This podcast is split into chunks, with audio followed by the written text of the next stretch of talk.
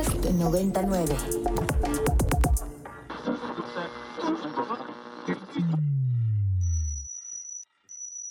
Ingresando código de acceso. Verificando permisos. Trazando ruta. Novena dimensión. Acceso temporal. Autorizado. Abriendo portal en 5, 4, 3, 2, 1.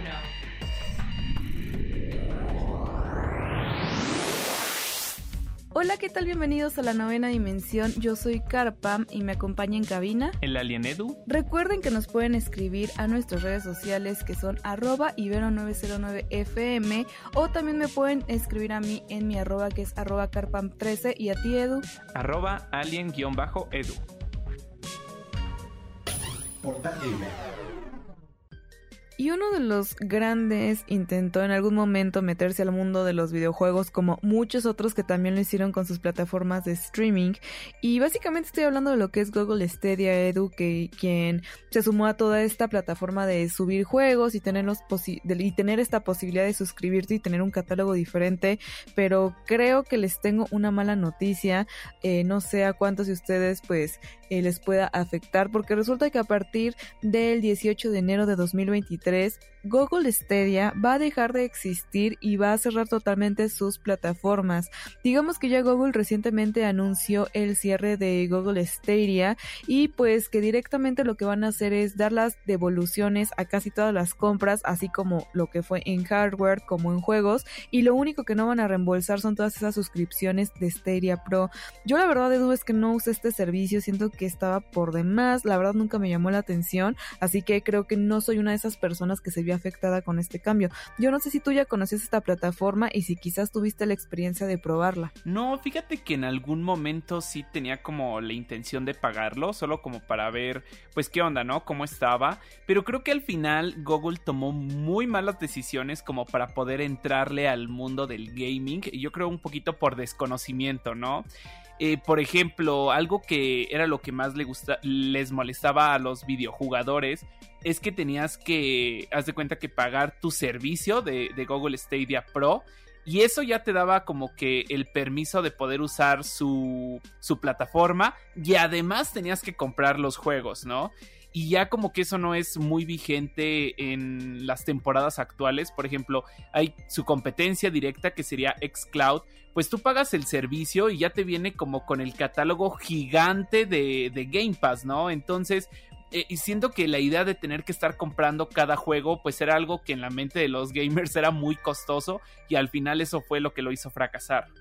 Sí, es que es un mundo totalmente diferente y complicado, ¿no? Creo que si no se aborda todo el mundo del streaming de la mejor manera, pues suceden cosas como esta y sobre todo que no sé, que a veces te requieren costos. Extra y hay muchas otras plataformas e incluso los mismos desarrolladores crearon sus propias plataformas donde lanzaban sus propios títulos, entonces era un poco, no sé, complicado, como raro, como que no tenía mucho sentido. Y pues bueno, no creo que justamente no supieron abordarlo de la mejor manera, cosa que me sorprende viniendo de Google, que ellos tienen casi que todas las estadísticas de casi todo el personal, o sea, imagínate, quien tiene todas las búsquedas del mundo, que no hubiera sabido cómo abordar de esta manera un mercado tan grande como lo es el del gaming, a mí sinceramente me sorprende y, no sé, o sea, creo que es algo muy raro de que venga por parte de esta empresa, sin embargo, pues bueno, creo que también es muy... Eh, pues no sé, es muy importante mencionar que ellos supieron en qué momento decir no se logró, lo terminamos aquí, a diferencia de otros que lo han extendido, extendido hasta que de plano pueden generar incluso hasta quiebras, entonces creo que eso tampoco es muy viable, creo que también es válido decir hasta aquí llegué, creo que no funcionó este proyecto y los, lo finalizamos por la paz antes de que tenga una repercusión mayor. Y, y pues bueno, antes también como de que piensen que pues puedes seguir comprando a pesar de que esto está así, pues desafortunadamente incluso la misma tienda Edu ya cerró, ya no puedes comprar ni videojuegos, ni DLCs, ni absolutamente nada, obviamente para evitar seguirse como comprometiendo, no únicamente eh, pues vas a terminar tu servicio y listo, y para todos aquellos que tienen lo que es Stadia Pro, pues bueno, a pesar de que no se te va a reembolsar, pues vas a poder disfrutar de este servicio hasta que digamos que esto termine totalmente como para pues justificar un poco, ¿no? De que no te voy a reembolsar, pero pues bueno, puedes hacer uso de esto hasta que terminemos de existir. Así que bueno, también me parece muy llamativo es que ni siquiera pudo llegar el lanzamiento del FIFA 23 para esta plataforma. Creo que realmente Stadia nunca fue ninguna de las plataformas más fuertes. Creo que se conocía que estaba ahí, pero sobre todo por el nombre de Google, más que porque realmente fue una plataforma redituable y que los usuarios se vieran atraídos hacia ella. Así que creo que también por ahí pues no había mucho conocimiento al respecto, Edu.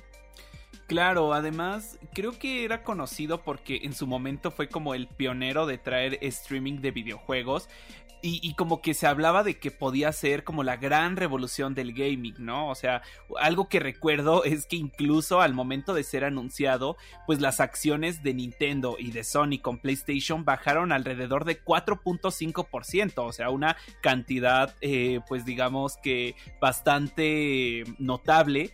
Y, bueno, esto es por la confianza que se le tenía a este proyecto, ¿no? Que al final, pues ahora vemos cómo terminó. Y pues nada, qué lástima por Google, porque yo creo que ellos podían como traer una propuesta nueva al gaming, un nuevo desarrollador. Y pues al final dudo que ellos, como que después de esta mala experiencia, quieran seguir en el mundo de los videojuegos.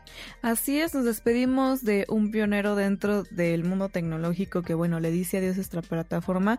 Pero bueno, ya veremos si quizás en algún momento futuro se animan a, lanzar algo diferente y con otras características o si de plano ya lo dejan por la paz. Oye Edu, y pues ya tenemos mucho tiempo esperando algo sobre lo que es la nueva película de Mario, que de hecho desde el 2018 ya teníamos información de que esta película se iba a estrenar por parte de la productora Illumination y en colaboración de lo que es Nintendo. Y creo que ya ha pasado muchísimo tiempo y hasta la fecha no habíamos tenido quizás un poco de visualización de cómo iba a lucir, qué es lo que va a pasar. No teníamos un tráiler que nos diera más información, ni siquiera vimos nada de Chris Pratt, quien va a ser el protagonista de dicho fontanero famoso y que por fin ahora ya estamos teniendo un poquito más de luz al final del túnel y lo que sabemos es Edu que el 6 de octubre vamos a poder ver por fin el primer teaser de este proyecto. Así es, por fin ya podremos ver un poquito más de este proyecto. Ahora, en, bueno, va, va a presentarse durante la New York Comic Con, este evento pues bastante, bastante famoso que creo que últimamente está como que tomando más relevancia. Y pues yo la verdad sí estoy muy emocionado, o sea, siento que, que Mario, pues a pesar de ser de los grandes iconos de los videojuegos, pues después de la mala experiencia que tuvieron en los años 90 con aquella película live action desastrosa que tuvieron de los superhermanos Mario, pues creo que es una nueva oportunidad también para que Nintendo vea que sí hay mercado para Mario Bros fuera de los videojuegos y, bueno yo creo que este, este tráiler como que nos va a prender ese hype, ¿no? De ya querer ver la película.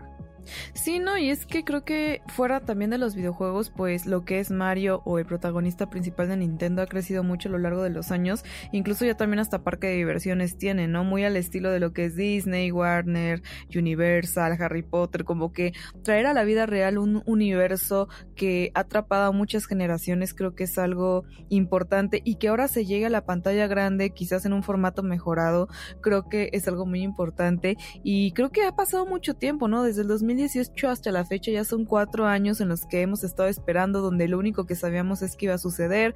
Poco a poco tuvimos información sobre el elenco y más detalles, pero creo que ahora estamos en el punto más importante donde por fin vamos a poder ver un poco, ¿no? Y creo que sucede mucho, que incluso en los teasers o en los trailers te das una visión ya muy importante de lo que va a ser. Claro, caso que fue lo de Sonic, que una vez que salió el personaje hubo mucha disgusto, todo el mundo hasta pensaba que era una broma que el diseño del mismísimo Sonic fuera así y que pues bueno, dio pie a que se pudiera hacer la corrección pertinente para que el público quedara satisfecho con lo que iba a ver en la pantalla. Entonces, ahora sí teniendo todo esto, yo creo que pueden ajustar cosas, pueden, no sé, quizás darle al público una probada de lo que puede ser y sobre eso quizás incluso con las mismas críticas mejorar o saber y estar seguros que van por buen camino, Edu. Claro, y, siento que además... Eh, sí hay que tener en consideración que este tráiler, pues lo incluso lo anunciaron como teaser trailer, ¿no? Que como para hacer un poquito la distinción, pues puede que solo como que veamos un logo y una primera aproximación de la animación que se va a llevar, así que tampoco esperen como que un gran gran trailer, porque en ese caso pues quedarían un poco decepcionados. Sí, exacto. Digo, es una probadita, es algo rápido, algo veloz, espontáneo, ¿no? Como que decir, miren, aquí estamos y estamos trabajando, sí lo estamos haciendo, no es como que quizás una cortina de humo de que hace mucho tiempo prometimos que íbamos a hacer esta película, como creo que quizás es una forma de apaciguar a las masas, ¿no? Como decir, sí está pasando, sí estamos trabajando. Y creo que incluso eso habla de una producción importante, ¿no? Que se lleve el tiempo suficiente para, para detallarle y tomar, pues, no sé, como acción en todo lo que va a suceder, como tomarse ese tiempo para poder producir, creo que en cierto punto habla bien, obviamente también los tiempos pandémicos, ya hemos platicado mucho aquí en la novena dimensión de cómo han afectado no solo a la producción cinematográfica, sino a la producción de videojuegos y a la producción en general, ¿no? El simple hecho de tener que quedarnos en casa y de tener nuestras vidas por completo también generó ciertos rezagos en muchas industrias y claramente pues el cine no está exento de esto. Entonces, una película que quizás pudo haber quedado en dos años se extendió hasta cuatro o cinco pues bueno, no creo que lo más importante siempre es mantener la calidad y pues ahora que estamos retomando nuestras actividades normales o en medida de lo posible retomar pues pues no sé, lo habitual a lo que estamos acostumbrados, pues bueno, creo que podemos tener paciencia, pero este primer acercamiento creo que es muy válido, nos va a dar muchas ideas y nos va a dejar yo creo que seguramente emocionados y pues bueno, lo único que falta es esperar a que llegue la fecha de estreno para poder disfrutarla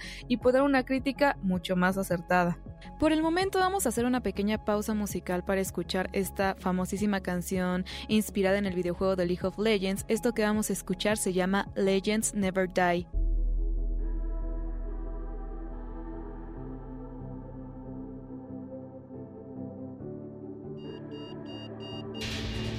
Alerta de acceso.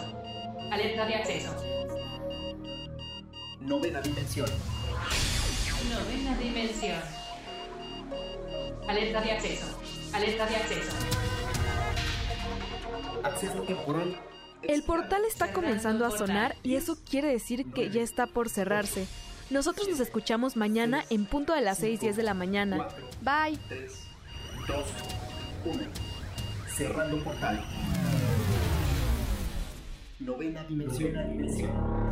Para más contenidos como este, descarga nuestra aplicación disponible para Android y iOS o visita ibero909.fm.